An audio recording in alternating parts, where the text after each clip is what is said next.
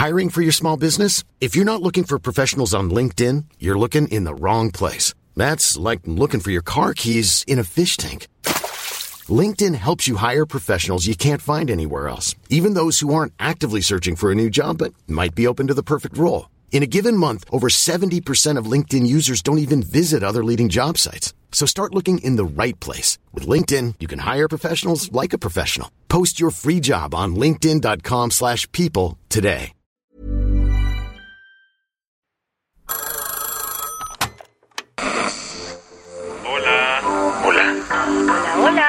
¿Estás ahí? ¿Quieres saber lo que está pasando en tu país y en el mundo en pocos minutos? Te lo cuento. Te lo cuento. Te lo cuento. Hoy es viernes, 9 de diciembre de 2022, y estas son las principales noticias del día. Te lo cuento.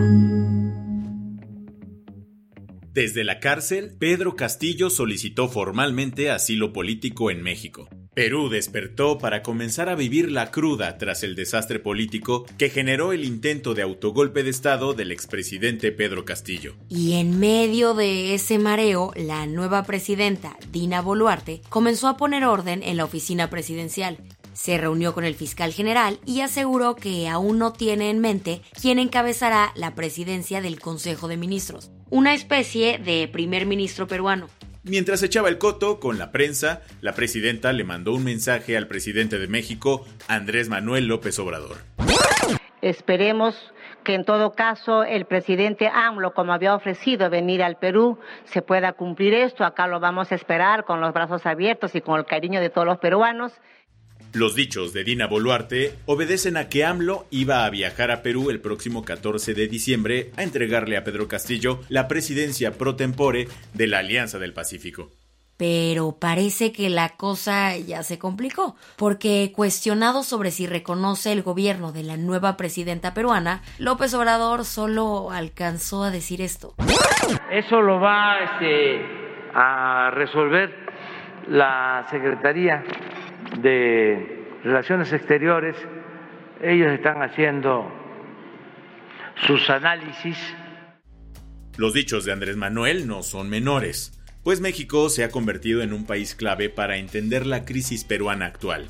De hecho, el propio presidente mexicano confirmó ayer que Pedro Castillo Entonces habló aquí a la oficina para que me avisaran de que iba eh, hacia la embajada, pero seguramente ya tenían intervenido su teléfono y eh, que iba a solicitar el asilo y que si le abrían la puerta de la embajada.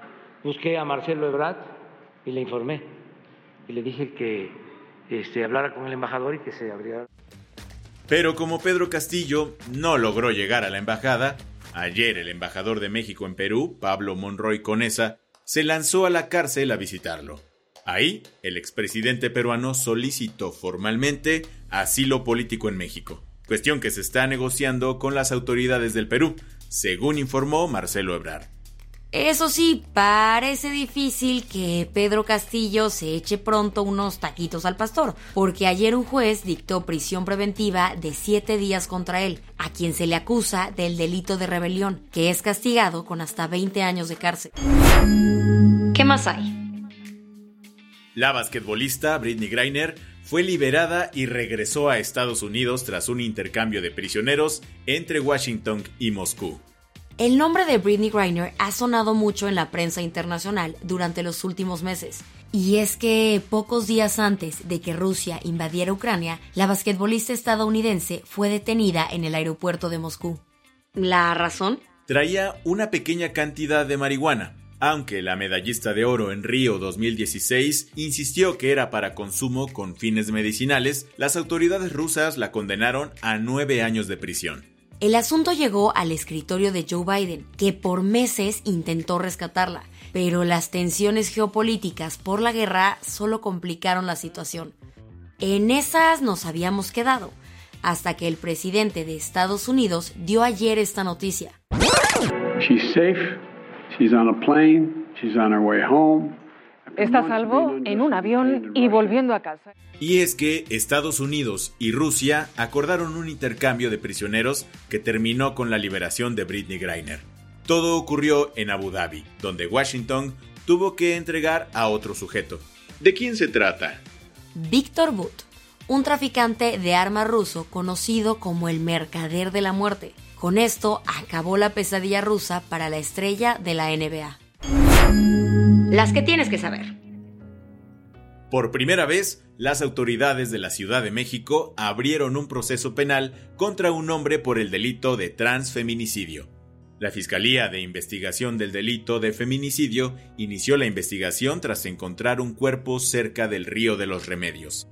Hasta ahora, solo se sabe que Gustavo N., pareja de la víctima, fue acusado de agredir a la mujer con un objeto luego de una discusión el gobierno iraní ejecutó a un civil que participó en la última ola de protestas contra el régimen. Este jueves, Mohsen Shekari, de 23 años, fue colgado luego de ser declarado culpable por delito de odio contra Dios por un tribunal revolucionario.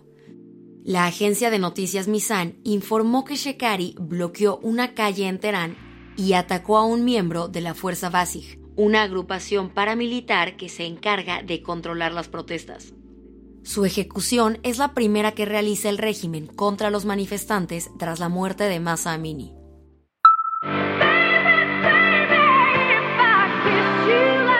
Celine Dion reveló que está luchando contra una rara enfermedad neurológica la cantante canadiense anunció este jueves a través de su Instagram que tendrá que posponer algunas fechas de su gira europea debido a que fue diagnosticada con el síndrome de la persona rígida, o SPS por sus siglas en inglés. Visiblemente conmovida, Celine aseguró que este padecimiento le causa espasmos en todo el cuerpo, afectando sus actividades diarias. Tu dosis mundialista en TLK. Hoy veremos jugar a Croacia contra Brasil y Países Bajos versus Argentina en los cuartos de final. Después de que España fuera eliminada en octavos de final ante Marruecos, Luis Enrique dejó de ser el entrenador del equipo. Luis de la Fuente entró como su sustituto. Cuestionado sobre la muerte de trabajadores migrantes en la construcción de los estadios, Nasser Al-Hatter, ejecutivo del comité organizador de Qatar 2022, dijo que la muerte es parte de la vida.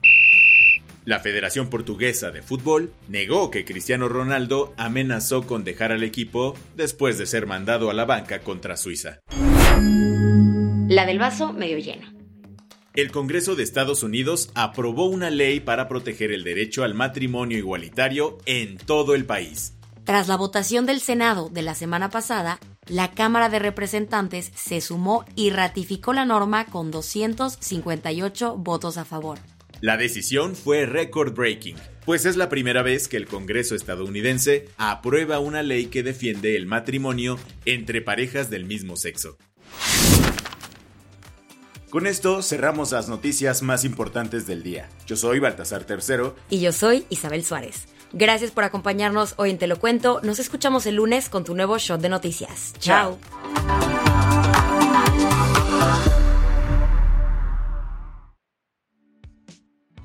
Este noticiero es una colaboración entre Te lo cuento y Dudas Media. El guion de este episodio estuvo a cargo de Aisha Al-Yanabi y Ana Ceseña. La dirección de contenido es de Sebastián Erdmenger. Francis Peña es la directora creativa y el diseño de sonido está a cargo de Alfredo Cruz. Si quieres estar al día, nos encuentras como arroba te lo cuento en Instagram, TikTok, Snapchat y Twitter. Hey, folks, I'm Mark Marin from the WTF Podcast, and this episode is brought to you by Kleenex Ultra Soft Tissues your ally to help tackle your allergy symptoms this season. I love the change of seasons, but nobody loves pollen and all those other things floating in the air that make you sneeze during this nice weather. Kleenex Ultra Soft tissues are hypoallergenic and allergist approved. So fight back against watery eyes and runny noses without worrying about irritating your skin. For this allergy season, grab Kleenex and face allergies head on.